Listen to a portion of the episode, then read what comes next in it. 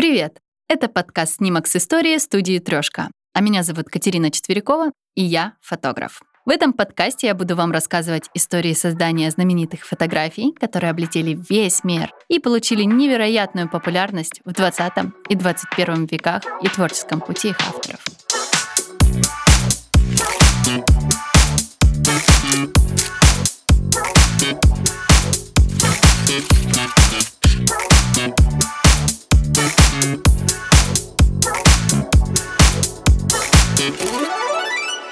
Сегодня мы поговорим сразу о двух фотографах, получивших Пулицерскую премию в 1944 году.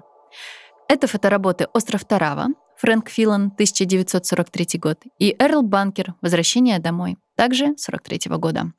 Обе фотографии являются исключительно репортажными. До 1968 года еще не было разделения премии на художественную и новостную фотографию. И, как вы уже могли догадаться, они обе про войну. Так как э, война является шокирующим и значимым явлением, то данное событие не может оставить равнодушным зрителя. Очень интересно, что в 1944 году премию получают сразу две фотографии. И, на мой взгляд, одна дополняет другую. Ведь работа Фрэнка Филана показывает нам итоги войны, а Эрла Банкера — как встречает дома, когда все самое страшное уже позади. Давайте же рассмотрим каждую фотографию по отдельности и попробуем понять, почему же они оказались такими значимыми, и именно они задели жюри среди остальных тысячи фотографий. Начнем мы непосредственно с изображения остров Тарава Фрэнка Филана.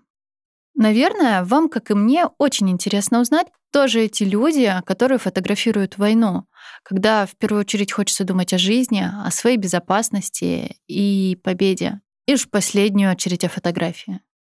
Фрэнк Филан был штатным фотографом а, в газете «Лос-Анджелес Таймс». Позже поступил на военную службу в США с 1929 года. Во время Второй мировой войны Филан, как и многие его коллеги, работал на фронте фотографом. Фотография «Остров Тарава» была снята после 76-часового сражения на острове Атолле во времена Второй мировой войны с 20 по 23 ноября 1943 года. Бой происходил между японскими и американскими войсками во время Второй мировой войны.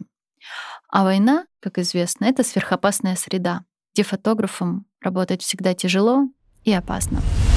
Посмотрев на снимок «Остров Тарава», можно решить, что в данном снимке нет никакой ценности. Мы видим груду обломанных деревьев. Слева два изможденных солдата в касках и без оружия куда-то идут. На земле вообще все перемешано, и с первых секунд непонятно, что же изображено. Но стоп, там же люди. Вот я вижу людей, которые лежат лицом в землю, и, по всей видимости, они уже не живы. Это погибшие солдаты.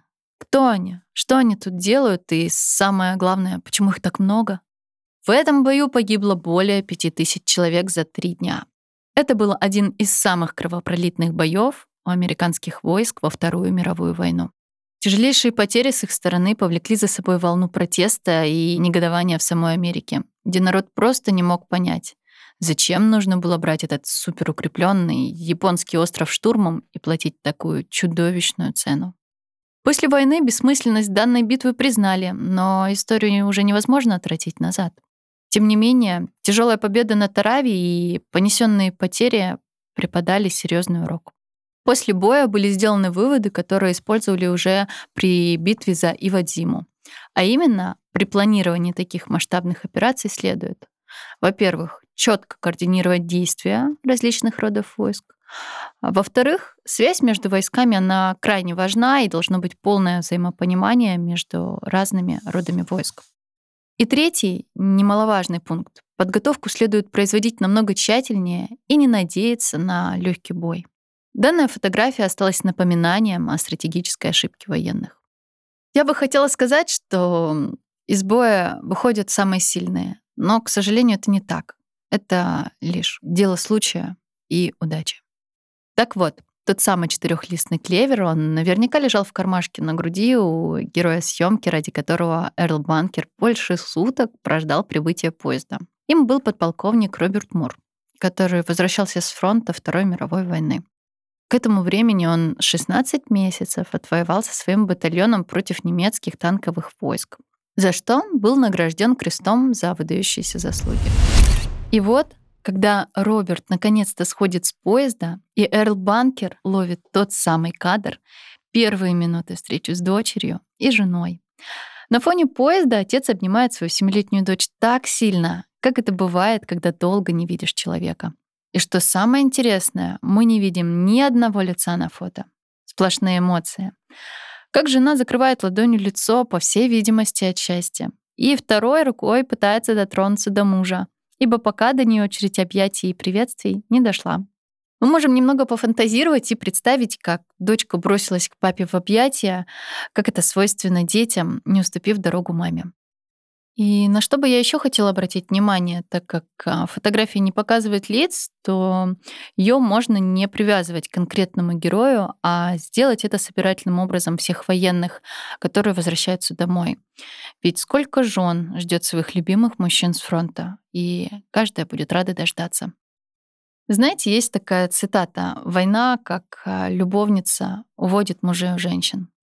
Фотография возвращения домой была опубликована в Life, Time, Newsweek и Reader's Digest, а также и в других изданиях.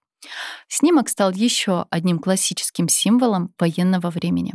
В 1944 году Эрл Банкер получил за фотографию возвращения домой Пулицеровскую премию. А в 1956 году Life опубликовала эту фотографию еще раз а, в рамках «Снимок недели», а компания Kodak выбрала ее как лучший снимок, представляющий человеческий интерес за последние 25 лет. Спасибо, что дослушали до конца. Если вам понравился мой рассказ, подписывайтесь на наши подкасты и ставьте лайки. До новых интересных историй.